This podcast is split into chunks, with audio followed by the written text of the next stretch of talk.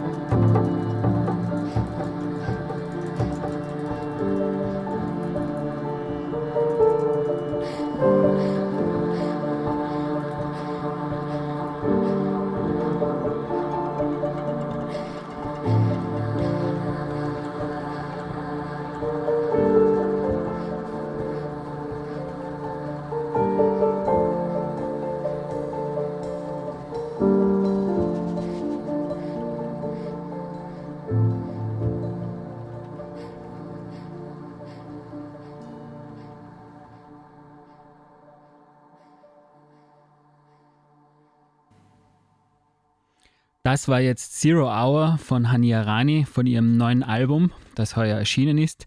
Äh, für mich eindeutig oder nicht eindeutig, aber wahrscheinlich das beste Stück auf dem ganzen Album.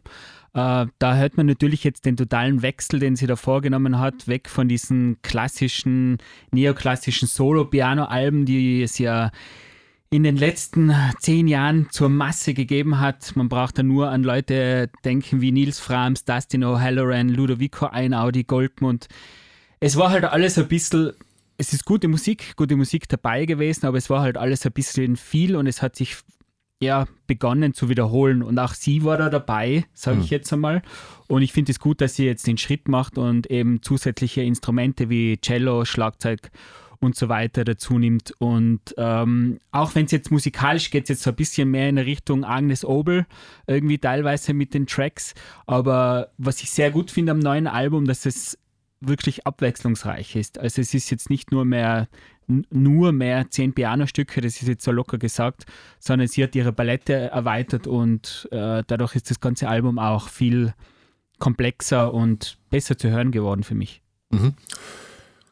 Ja, klar, ich sag, ähm, ist genauso wie du sagst, es ist viel passiert in der Pianomusik. Für sie war es halt das erste Soloalbum und hat jetzt eigentlich mit dem zweiten Album schon relativ einen, einen riskanten, nenne ich mal, Schritt gewagt. Weil es gibt ja auch viele, die äh, probieren sich dann als, als Produzentinnen oder, oder so als Arrangeure und das funktioniert halt bei wenigen. Bei ihr hat es, finde ich, sehr gut funktioniert. Ja. Und ich bin auch der Meinung, also das ist für mich genauso das gelungenste Stück, also das, das die umfangreichere Soundpalette auch darstellt mhm. auf dem Album. Ja. Aber wenn nicht alle Experimente geklappt haben, sage ich jetzt mal, ähm, das Singen ist nicht, also da, da komme ich nicht ganz so ran an die Stücke mit Gesang, mit dem klaren Gesang, mhm. mit diesen Vokalisierungen, das passt sehr gut für mich, aber ja, sie muss einfach ein bisschen, finde ich, sich trauen und ja, es ist, geht bei einigen Stücken sehr gut auf. Mhm. Ja, sie hat ja eben gesagt, ihr habt ja im Interview gelesen und da sagt sie, dass, dass sie dieses Home-Album ist jetzt der zweite Teil eines Buches, was mit ja begonnen hat und mit dem Abschluss dieses Albums ist für sie jetzt ein Kapitel beendet mhm. und es wird jetzt eine neue äh, Reise beginnen sozusagen. Wohin sie die dann künstlerisch führt, wird man sehen. Ähm, muss ich noch kurz sagen, weil dem, wie sie den Begriff Home versteht, weil Home ist ja für viele so, so definiert, okay, mit Heimat, mit physischen Ort, mit da fühle ich mich zu Hause. Äh, das sieht sie scheinbar nicht so oder nicht unbedingt so. Also für sie ist es eher ein Gemütszustand. Mhm. Und der, was eben eher auf das hingeht, also mit sich selber Frieden schließen und somit kann halt überall eine gewisse Heimat entstehen, oder? Ja. In okay. einem gewissen intuitiven, äh, empathischen Umgang mit seiner Umwelt. Also sie betrachtet das eher so äh, in diese Richtung, genau. Und das Album, also das hat sie eben auch gesagt, das, das ist bei ihr eben, also es geht um, um eine unvermeidbare Weiterentwicklung, Veränderung, wenn es auch teilweise in Mikrokosmen passiert. Das ist jetzt nicht, dass sie Metal-Aspekte mit reinpackt nein, in ihren Sound. Ja. Aber für eine Solo-Pianistin ist ja doch schon einiges passiert. Natürlich, ja. Und sie hat dem selber auch gesagt, dass es wäre einfaches gewesen, diese Formel von Stille und Piano zu wiederholen, wie mhm. das ja relativ viele machen, von denen du vorhin äh, Genau, genau, hast. ja. Und da war sie irgendwo schon mit 30 Jahren relativ mutig, so habe ich es empfunden. Ja. Für, für, ihr Alter und für ihre, wie soll ich sagen, für den Zeitpunkt hier in ihrer Karriere. Ja, genau. Naja, weil wir ja vorher jetzt gesprochen haben über eben viele Leute, die was da in den letzten zehn Jahren herausgekommen sind. Einer, der was da auch herausgekommen ist, dass ich jetzt da vielleicht gleich den Bogen spannen kann, den Segway sozusagen zu den anderen Stücken spannen kann. Äh, der, was da auch dabei war, das war der Chili Gonzales. Und der hat aber bei mir einen ganz besonderen Platz und auch dem seine Werke stehen ein bisschen, sie werden da teilweise diesen neoklassischen, ähm, neoklassischen Musik zugeordnet. Ähm, ob das jetzt so passt oder nicht, sei dahingestellt. Aber er steht für mich das so ganz ein bisschen am Rand. Äh, wer ihn nicht kennt, denn Chili Gonzalez ist ein äh, kanadischer Musiker, der ja auch den Weltrekord für das längste, die längste Klavierperformance auf der Welt hält. Der hat in Berlin einmal 27 Stunden Klavier durchgespielt und alles Mögliche improvisiert und bekannte Stücke gespielt und die Leute waren da wieder dabei. Es ist echt sehr, sollte man sich auf YouTube, kann man sich das anschauen. Und es war auch für mich ein sehr, dieses Album, das ich jetzt da, oder dieses Stück, was ich jetzt da vorspielen möchte, ist eben von 2004. Das Album nennt sich Solo Piano und das Stück heißt Overnight. Und für mich ist das persönlich auch sehr ein wichtiges Album, weil das habe ich rauf und runter gehört, wo das rausgekommen ist. Es immer noch ganz gerne und sogar so, dass ich angefangen habe, ein paar Stücke davon selber zu spielen. Ich habe mir da die Noten besorgt und ja, vielleicht hören wir es uns an und dann äh, quatschen wir dann nachher einfach einmal drüber.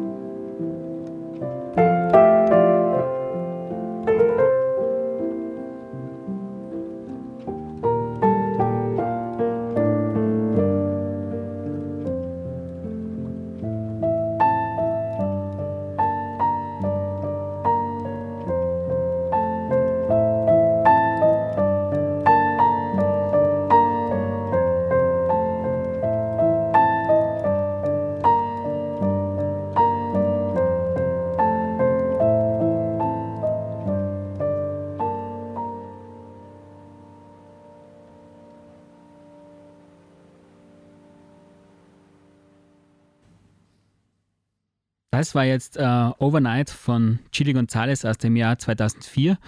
Und äh, ja, ähm, was soll ich dazu sagen? Eben wie gesagt, für mich ist er immer schon ein bisschen, also als Pianist und auch als Komponist ein bisschen über oder neben, sagen wir mal so, dass, es, dass keine Weitung reinkommt, neben den Rest von den ganzen Neoklassik-Komponisten gewesen, weil er auch so teilweise wieder so Blues- und Pop-Elemente drinnen hat in seiner Musik und das eigentlich extrem gut macht und ganz seinen ganz eigenen Sound macht. Und das, was ich extrem interessant finde an Solo-Piano, ist ja, da kann sich ja der Komponist und der Pianist hinter nichts verstecken. Also da muss mhm. man, beruht man auf Melodie, Harmonie und Rhythmus und muss mit diesem einen Instrument irgendwas erzeugen und kann sich nicht hinter einen fetten Orchester-Sound oder Synthi-Sound verstecken, sage ich jetzt einmal. Aber es war jetzt bei der Nummer, also ich kenne den zu wenig, muss ich ganz ehrlich sagen, habe ja. den wenig gehört, aber die Nummer war jetzt ja klassisch, klassisch, oder? Oder, oder das, das war jetzt ja irgendwo.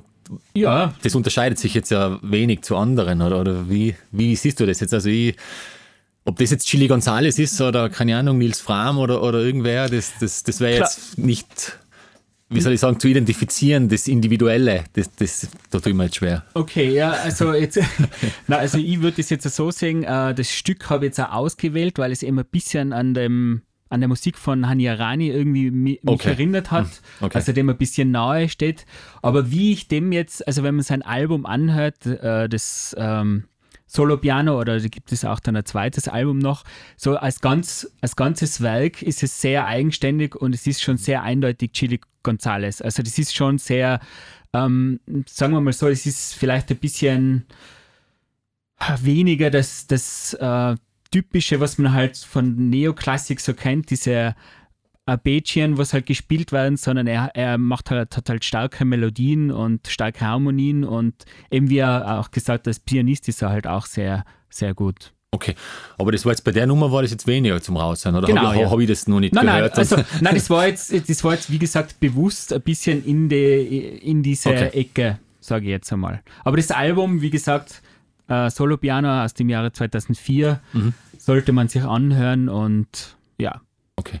Ich kenne nur die, die Kooperation mit dem Travis Cocker, die habe ich recht gelungen gefunden. Also ja, genau. Naja, Daft Punk Kooperation, der hatte für Daft Punk hat er einige Songs geschrieben, die kennt man auch. Also der ist sehr, sehr umtriebig, der, der gute Mann. Das weiß man äh, teilweise nur nicht. Na eben, das ja. Daft Punk habe ich jetzt nicht gekannt. Eben das mit mhm. Cocker war ja zu dem Hotel da irgendwo in, in Hollywood, glaube ich, wo sich da die äh, bizarrsten Geschichten abgespielt haben. Er hat die Piano-Melodien dazu gemacht und der Travis Cocker die Texte. Genau, ja, das kann das, ich Das war recht unterhaltsam, ja. ja. Ja, es ist auch sehr unterhaltsamer Typ, also ein richtiger Entertainer, der Chili Gonzales. Okay. Ja, kann man schon sagen. Ja gut, ähm, dann haben wir jetzt äh, vielleicht eh schon recht viel klassisch-klassische Piano-Klänge gehört. Dann würde ich jetzt mit meinem untypischsten Pianostück äh, vielleicht äh, weiterführen wollen. Und zwar geht es da um eine Künstlerin aus Amerika, die heißt Christine Hater. Nicht äh, wie der Hass, sondern H-A-Y-T-E-R äh, alias Lingua, Lingua Ignota und die zeichnet sich vor allem auch, finde ich, durch äh, einen unverkennbaren Stil mit einer unverkennbaren Stimme aus. Ähm, das nächste Stück ist jetzt ein Cover von äh, Wicked Game, ursprünglich von Chris Isaac geschrieben, aus dem Film äh, Wild at Heart, kennen es vielleicht einige, wo der Sailor und die Lula, also Nicolas Cage und Laura Dern, ihre wilde Reise durch Wüste, Städte, Exzesse und so weiter treiben. Ja, ähm, hören wir es uns an, würde ich sagen, oder?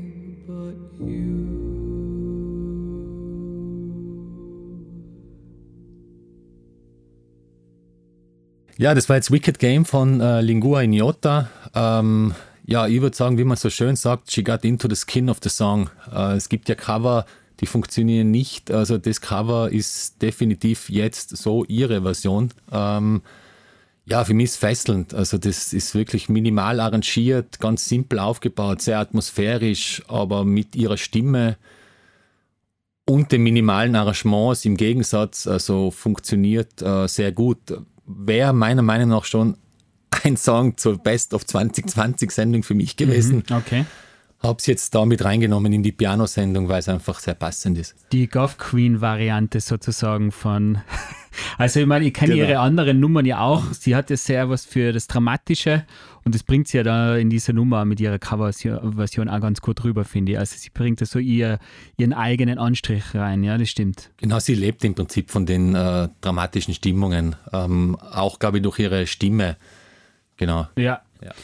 Okay, dann kommen wir zu meiner nächsten Nummer. Also, ähm, ich bin da ja ein bisschen, wie soll ich sagen, ähm, also bei Klaviermusik, äh, eben, man hat es ja auch gehört, jetzt haben wir alles so viele ruhige Nummern gebracht. Jetzt bringe ich mal ein bisschen was Lebendigeres rein, nämlich aus dem Progressive Jazz Bereich von einem armenischen Musiker mit dem Namen Tigran Hamassian. Ist so ein bisschen, also er ist eigentlich aus, mit armenischer Herkunft, lebt aber in den USA und ist so ein bisschen in den letzten Jahren zu dem Lieblingskind der Progressive-Szene irgendwie ähm, herangewachsen.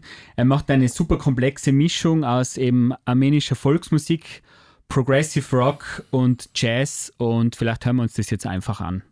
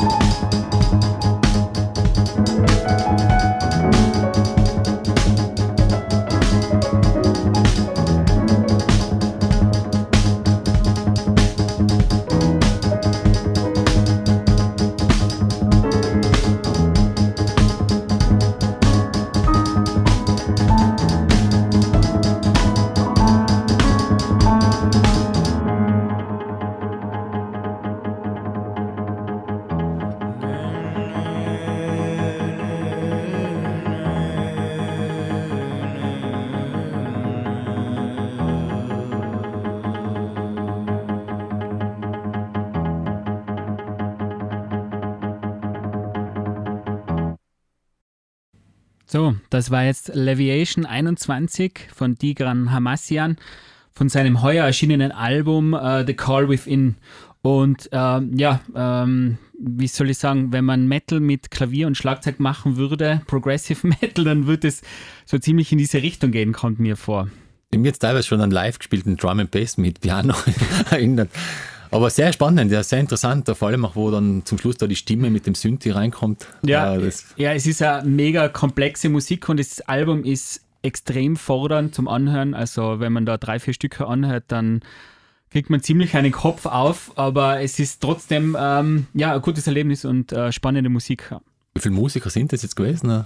Weiß man das? Also jetzt bei dem Stück äh, hätte jetzt nur gesagt, er als Pianist, der hat den Schlagzeuger dabei und äh, dieser Synth, was da im, im Hintergrund Synth oder ähm, was das da, dieses Sample, was sie da abgespielt haben. Also war der Bass war da gar nicht dabei? Nein, hätte jetzt keinen Bass gehört okay. in dem Fall. Da war Bass dabei. Ja, also es kann gut sein, ihr hättet jetzt keinen gehört, also wäre mir jetzt gar nicht aufgefallen. Mhm, okay. Also, sondern dass es nur alles er mit dem Klavier gespielt hat. Und natürlich der repräsentiert so für mich, das wollte ich immer so ein bisschen sagen, weil natürlich dieser ähm, ganze Jazz-Bereich ist ja ein mega riesiger Bereich, was jetzt Klaviermusik angeht er hätte genauso gut können so Klassiker wie Bill Evans, Keith Jarrett oder Thelonious Monk spielen. Mhm. Aber ich habe mir gedacht, ich spiele jetzt, was von heuer ist und was ja irgendwie am Puls der Zeit ist. Und äh, ja, und er ist auf jeden Fall, also sein vor, voriges Album ist also sehr ähm, beliebt gewesen und ist sehr gut angekommen und das jetzt eben heuer erschienenes Album ist auch sehr spannend. Ja, interessante Musik. Ja gut, ähm, dann haben wir jetzt zwei Nummern gespielt aus dem heurigen Jahr. Dann will ich jetzt wieder ein paar Jahre zurückgehen. Und zwar, äh, Pianomusik ist ja für mich und wahrscheinlich für Matthias nicht ganz unwesentlich auch äh, irgendwo mit Nick Cave verbunden. In einer gewissen Form ist Nick Cave halt auch ja. ein klassischer Pianist oder Komponist, der was auch am Piano seine, seine Melodien oft entwickelt hat. Genau. Und Nick Cave äh, ist ein gewisses persönliches Dilemma für mich, weil äh, einige Leute, die die Sendung öfter hören, haben mich schon gefragt, ja, wann macht's denn jetzt endlich mal die Nick Cave-Sendung? Du bist ja so ein riesen Nick Cave-Fan, jetzt wird sie doch dann wohl endlich irgendwann kommen.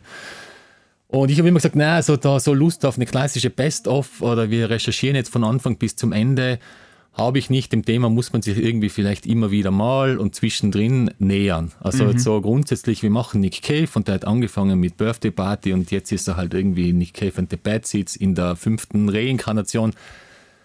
Ja, habe ich wenig Lust drauf. Ja, und jeder, jeder, der was die kennt, der weiß ja ganz genau, dass du das jetzt nicht so schnell, schnell angehen würdest, das Thema, sondern da würdest du dir extrem in ein Rabbit Hole begeben, das was wahrscheinlich genau, du, endlos wäre. Da müsste ich meine Firma wahrscheinlich auf Eis legen für zweieinhalb Jahre und mich nur mal mit dem Thema auseinandersetzen. Aber, aber eben so das Klassische, ich habe das ganz gut gefunden, wie wir es bei Swans jetzt mal probiert haben. Man sagt, man nimmt mal da das raus zum Film, dann redet ja. mal über das und dann kann man sich vielleicht so häppchenweise irgendwie annähern. Trotzdem ja. sind wir jetzt gespannt, was er mitgebracht genau, hat. Genau, jetzt habe ich schon viel geredet und ich rede jetzt noch viel mehr zu dem Thema. Ja, es geht im Prinzip um den Klassiker, also es geht um, um Mercy Seat. Wer jetzt nicht Cave kennt, äh, der weiß, Mercy Seat ist so wie äh, My Way äh, von Nick Cave. Und er hat da mal ganz lustigerweise gesagt, äh, wo der Johnny Cash dann damals Mercy Seat gecovert hat, irgendwann Anfang 2000er, hat er gesagt, Man, I can die now. Also sein Hero covert seinen ja. Bekanntesten Song. Und der Blixer, äh, Bargeld hat einmal irgendwo in einem Interview geschrieben, dass der Cave ihm gesagt hat, when I die, I can say I wrote the Mercy Seat. Also irgendwo erkennt man da schon die Wichtigkeit auch für ihn. Noch dazu sei erwähnt, der Mercy Seat ist anscheinend der einzige Song, den er nach Erscheinen dieses Songs in jeglicher Live-Show immer gespielt hat. Also, mhm, okay. Genau. Ja, also wir, wir schreiben jetzt irgendwo das Jahr 1988, da wurde der Song eben äh, in Berlin geschrieben. Es war noch die, die Berliner Zeit gefüllt mit Drogen, Exzessen, Eskalationen. Es waren damals vier Leute, die Bad Seeds, Cave, äh, schwer drogensüchtig, Blixer Bargeld, ebenso eigentlich der Anti-Gitarrist schlechthin, hat gar nicht wirklich klassisch Gitarre spielen können, war aber sehr viel in die Kompositionen mit eingebunden. Genau, und Mick Harvey äh, war damals ein bisschen der Mediator zwischen all diesen harten Polen und, und auch der, der Arrangeur oder sage ich der, der, das musikalische Mastermind, so mhm. muss man irgendwie sagen. Genau, und ich will jetzt aber eben eine Version spielen aus dem Jahr 2013, also eben, weil wir sind ja beim Thema Piano, das ist reduziert, heruntergefahren und ich würde jetzt gerne mal die Nummer spielen und ich möchte danach aber noch etwas zum Mercy Seat als solches sagen.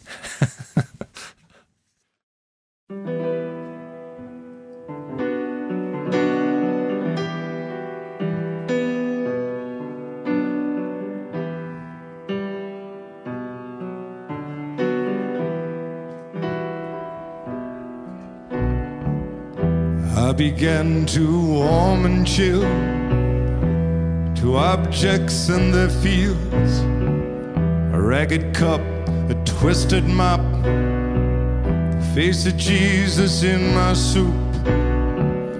Those sinister dinner deals, the meal trolley's wicked wheels, a hook bone rising from my food. All things good or ungood, and the mercy seat is awaiting, and I think my head is burning. In a way, I'm yearning to be done with all this weighing up a truth, an eye for an eye and a tooth for a tooth. And anyway, I told the truth and I'm not afraid to die.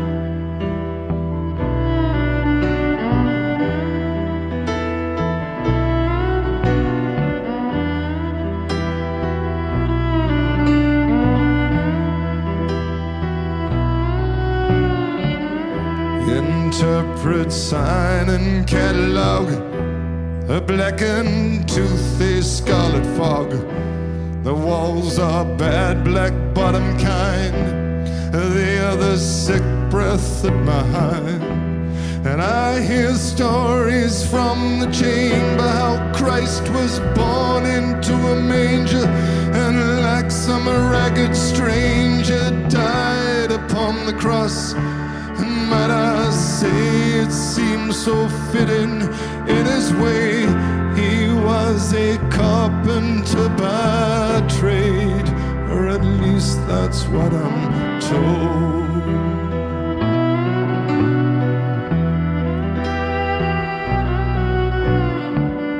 My kill hand is evil across his brother's fist.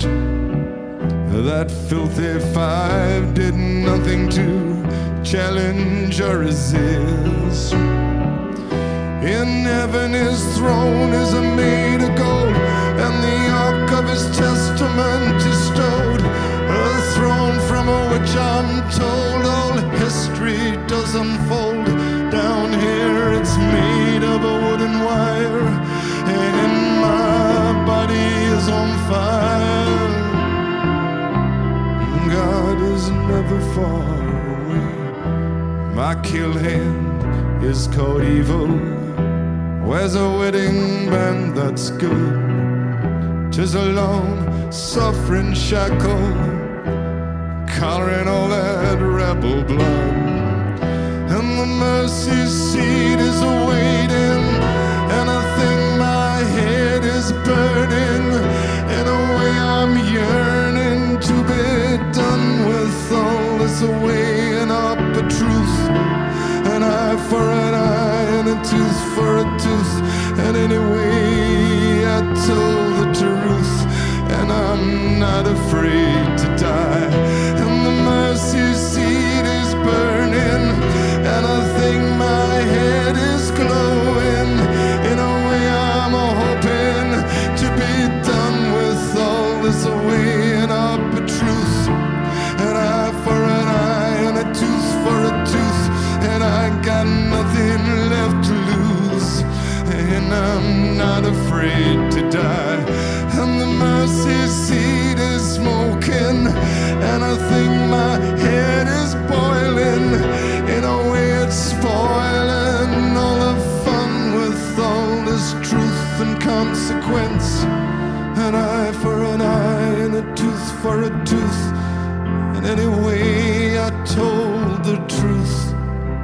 Afraid I told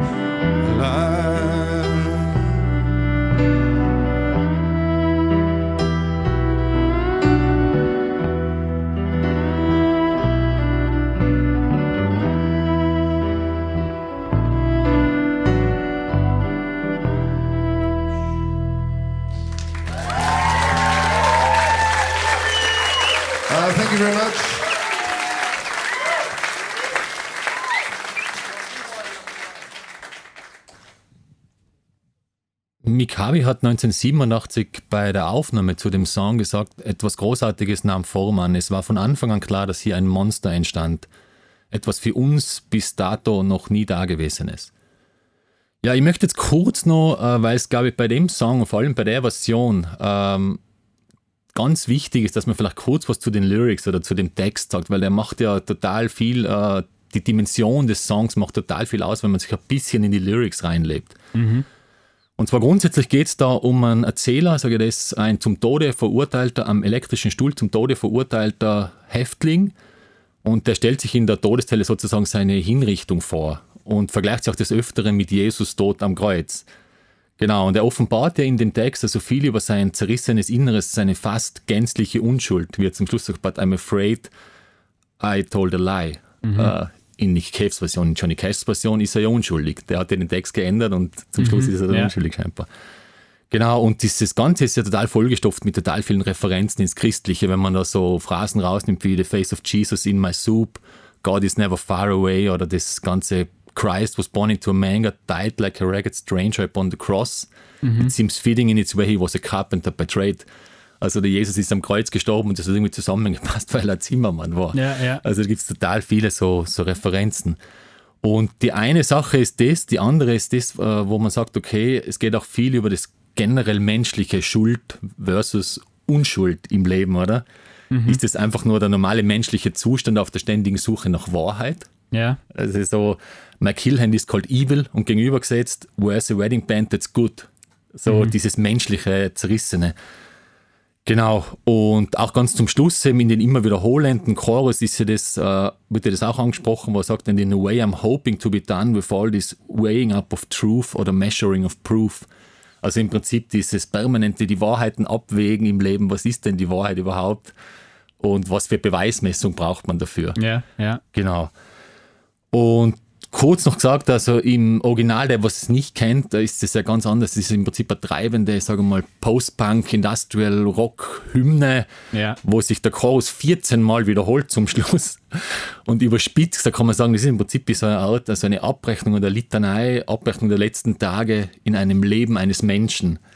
äh, wo die extreme introspektive Sicht des Schuldigen, was auch immer Schuld heißen mag oder soll, äh, genau dargelegt wird. Ja, und, ja. und ich glaube, vor allem in der Bewertung in Nick Caves Schaffen ist, ist da auch diese, dieser Text als solches, glaube ich, ist, ist äh, massiv verankert in der Wichtigkeit des Ganzen. Ja, also ich finde auch diese, diese Version oder diese Live-Version jetzt mit dem Piano, das hat den Song total transformiert, Genau. weil eben das andere ist so in einer Rage sozusagen, diese Genau. Musik irgendwie wütend, mehr oder weniger, Ja, verzweifelt. verzweifelt, genau, und, und das ist jetzt irgendwie so, teilweise kommt es halt so, ja, erkennen drüber oder so setzend, also das es setzt sich halt das Ganze, das Thema und super Version, also äh, habe ich nicht gekannt, muss ich sagen, also die diese Variante, mir schon irgendwie kurz gedacht, okay, Mercy Seat, äh, Klavier, okay, wie funktioniert das, aber tadellos, hat super funktioniert. Genau.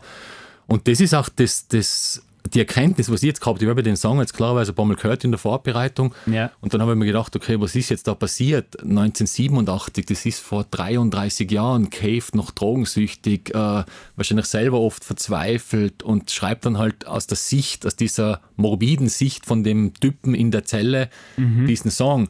Und oft ist es ja so, wenn jemand einen Song schreibt vor langer Zeit und wie funktioniert er dann in der Gegenwart, oder? Ja.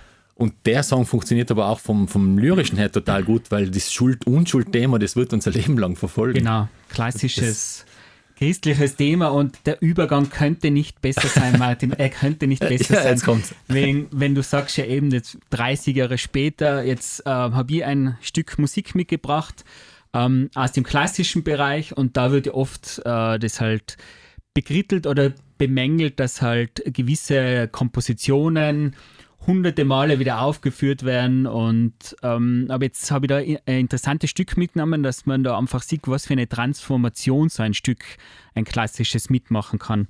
Also das Stück äh, nennt sich Nun komm der Heiden Heiland, also auch ein christliches Lied, wurde eigentlich ein Adventslied, wurde eigentlich von Martin Luther geschrieben, auch passend, jetzt geht ja bald einmal die Adventzeit Ja. wieder los, beruht aber auf einen altkirchlichen Hymnus, der zurückgeht auf das Jahr 339 nach Christus, also sehr, sehr alt. Mhm, okay. Äh, der gute Johann Sebastian Bach, also wenn man mich kennt, weiß man auch, dass wenn es um klassische Musik geht, der nicht weit ist da, was, äh, was jetzt meinen Geschmack angeht, schrieb dann aufgrund von dessen Basis äh, verschiedene Choräle und Bearbeitungen für Orgel im Jahr circa 1739. Ist natürlich alles nicht immer ganz so genau nachzuvollziehen. Und wir hören jetzt aber dann eine Bearbeitung für das Klavier von Ferruccio Busoni, ein italienischer Komponist aus dem Jahr 1917. Und gespielt wird es von einem in der Tschechoslowakei geborenen österreichischen Komponisten Alfred Brendel und die Aufnahme ist aus dem Jahr 2009. Jetzt, was, was haben wir da jetzt alles? Einen italienischen Komponisten? Zuerst geht's los mit dem 339, mit dem altkirchlichen Hymnus aus Mailand war es. Okay. Also es startet in Italien, äh, drei- äh, 300, circa, das ist natürlich alles circa 339. Dann macht der Bach seine Bearbeitung 1739. Zwei, okay. Dann äh, der äh, italienische Komponist äh, arrangiert dann das Stück, weil das war eigentlich für das, was Bach gemacht hat, für Orgeln und für Choräle hat er das gemacht, also für Chor. Das war im Zweiten, also im Ersten Weltkrieg dann irgendwann 19... Genau, ja, genau, 1917. 17, okay. Und jetzt die Aufnahme, was wir jetzt eben hören, ist aus dem Jahr 2009. okay. Das muss auch noch funktionieren. Hören wir es uns einmal an.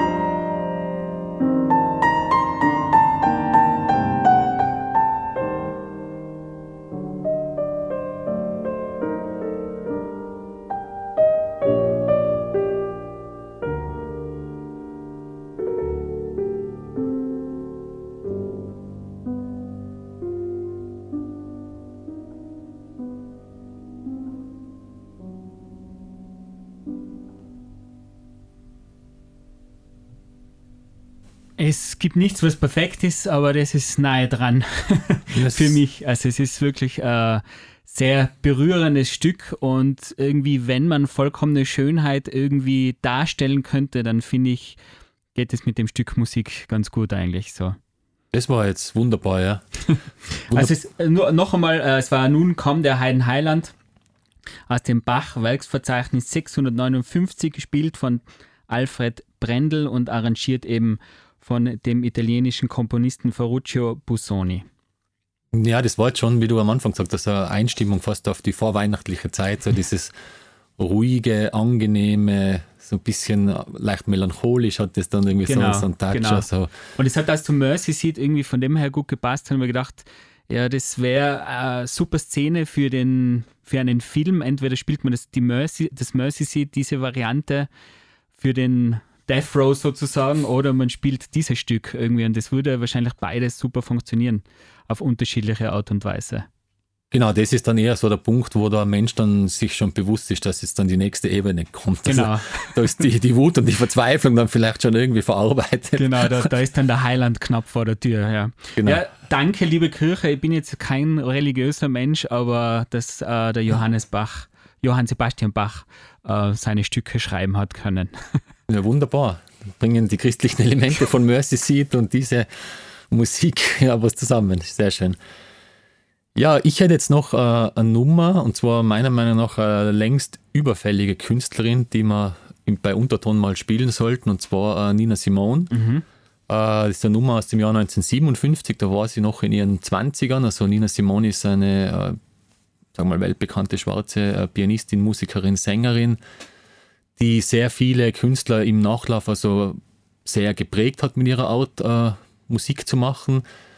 Was mich an der Frau immer so fasziniert hat, ist einerseits klar ihre Stimme, äh, aber vor allem auch die Aura. Wenn man sich da Interviews mit ihr anschaut oder Sachen über sie liest, das war, glaube ich, ganz eine Charakterdarstellerin, also ein ganz starker Charakter, diese Frau. Und dieses Lied, das jetzt spielen, weil so Plain Gold Ring, äh, fasziniert mich einfach durch das ganze simple Arrangement, den sehr eindringlichen Text. Also sie war ja, wie gesagt, damals in ihren 20ern und sie schreibt da über die Sehnsucht und die, die, die Sehnsucht nach Zuneigung und Liebe, aber eben zu einem verheirateten Mann, diesen Plain Gold Ring, den dieser Herr eben an seinem Finger trägt. Plain gold ring on his finger he wore.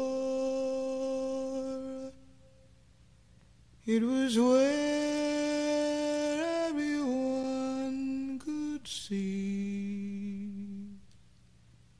He belonged to someone, but not me.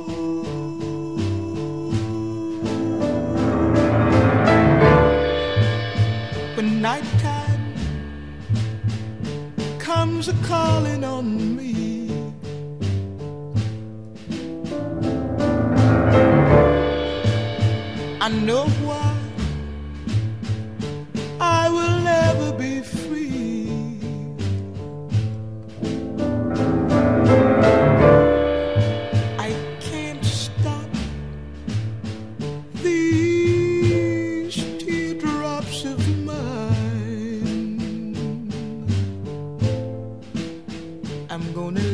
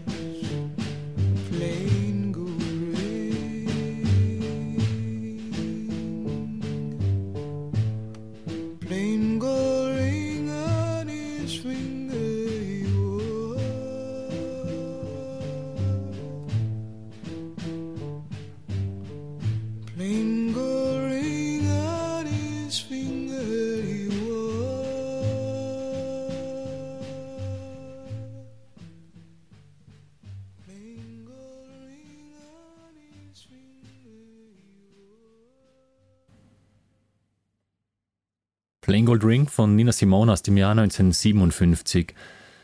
Also wenn man Melodramatik und Sehnsucht in einem eigentlich einfachen Song äh, zusammenfassen könnte, dann wird es genau so klingen. Also es, In my heart there will never be spring as long as he wears this plain gold ring. Also auch mit so ganz einfachen Sätzen, wie sie eigentlich diese hochdramatische Situation beschreibt. Ja. Herrlich. Also, Ja, und die Nina Simone, die, da geht es mir so ähnlich wie bei der Johnny Mitchell irgendwie. Das sind so zwei Sängerinnen, die hört man nur ein paar Sekunden, aber die berühren einen auf einer ganz tiefen Ebene sofort irgendwie. Die haben irgendwie was in ihrer Stimme genau. und das, das was einfach direkt irgendwie ja, ans Herz geht sozusagen. Das, was du jetzt beschreibst, habe ich vielleicht davor mit Aura gemeint, also irgendwo so dieser, Mhm. Ja. also eindringliche, Genau, sehr, sehr Genau, eindringlich. dieses und das, was ich auch super faszinierend finde bei diesen ganzen Nina Simone-Aufnahmen, äh, wenn man sich denkt, wie lange das schon her ist, Mhm. aber trotzdem, wenn man das jetzt da mit die Kopfhörer anhört, das Stück, kommt dann vor, das, das könnte man heutzutage nicht besser machen. Man würde es wahrscheinlich anders machen, sowas heutzutage aufnehmen. Mhm. Alles viel direkter, aber man hat das Gefühl, die steht neben einen und singt an ins Ohr sozusagen. Und das ist auch irgendwie, dass sich die Tontechnik da irgendwie, dass es zu dieser Zeit einfach schon eine super Ära gegeben hat, auch in, was die Tontechnik angegangen ist. genau, und bei ihr, weil du gesagt hast, sie, sie flüstert einem ja fast ins Ohr, Ja. die, das ganz Gelassene, wie sie das irgendwie so vorträgt und dann eben mit der Instrumentierung im Hintergrund ist wirklich, also ja, wunderschöne Nummer. Ja, ja. Ja gut, dann äh, kommen wir eigentlich schon zum Abschluss unserer jetzigen Sendung. Äh, wir wollen uns einmal zuerst bedanken bei den Zuhörern fürs Zuhören und hoffen, dass ihr auch beim nächsten Mal wieder dabei seid und wieder den nächsten Stream anhört. Genau, wir bereiten jetzt ja sozusagen eine Vorweihnachts-Adventssendung vor mit einem sehr schönen Thema, wie ihr später erfahren werdet. Genau, aber da, da verraten wir noch gar nichts. Und wir wollen jetzt zum Schluss die Sendung wieder so abschließen, wie wir sie angefangen haben, mit einem Stück von der Hania Rani, äh, nämlich mit dem Stück äh, Leaving. Das passt eigentlich ganz gut. Das passt gut. Ähm, kurz noch dazu, also wenn ihr eine Tracklist wollt oder mehr Informationen, äh, könnt ihr natürlich auf unterton.org euch anschauen. Ja, und dann äh, verabschieden wir uns. Bis Genau. zum nächsten Mal. Bis zum nächsten Mal. Ciao.